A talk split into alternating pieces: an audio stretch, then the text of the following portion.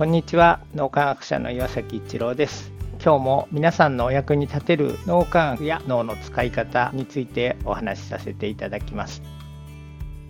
脳磨きを一緒にしてくれている仲間がシェアしてくれたことです。その人は無肥料無農薬の有機農業をしています。普通無肥料無農薬の野菜というと小粒で虫食いがある野菜とイメージしてしまいがちです。ところがその人の作る野菜はとても立派で輝いて見えます。味が濃厚でとても美味しいんです。野菜ってこんなに美味しいんだと改めて驚きます。その仲間が興味深いことをシェアしてくれました。その人の師匠だった人たちの畑自体がとても美しいのだそうです。綺麗に苗が植わっている。そこに少しでも近づきたくて初めの頃は形から美しさを整えようと徹底的に努力していたということです。それでも師匠たちのように思うように美しい野菜ができなくて悩んでいた時に農民焼きに出会われたそうです。脳磨きの一番根底に来るのが応体験という脳の使い方です。応体験は脳科学で研究が進み人類活動の源と言われています。人類の歴史に大きな足跡を残した偉人と言われるような人たちは人生のどこかで強烈な応体験をしたと脳科学の分野で言われるようになってきています。実際に強烈な応体験をすると既存の枠を大きく超えるような脳の使い方ができると脳科学の研究から分かってきているんです。その野菜を作っている仲間に話を戻すとその人は脳磨きを始めて気がついたのは師匠たちの畑野菜が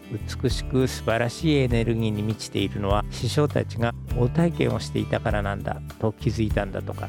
それで形から美しさを求めるのではなく大体験をすることその心の状態で農作業をするようにすると素晴らしい畑ができて輝くような野菜が収穫できるようになったんだそうです。人はどうしても目に見える形にこだわってしまいがちです。でも本当に美しいもの素晴らしいものは大体験をしている時の脳の状態綺麗な心美しい心の状態があるからこそその結果として美しさや素晴らしさが形として現れてくる。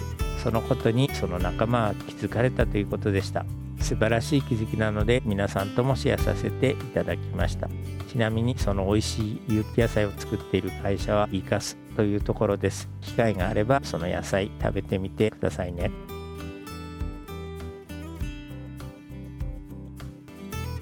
今日も何かのヒントになると嬉しく思います。ありがとうございました。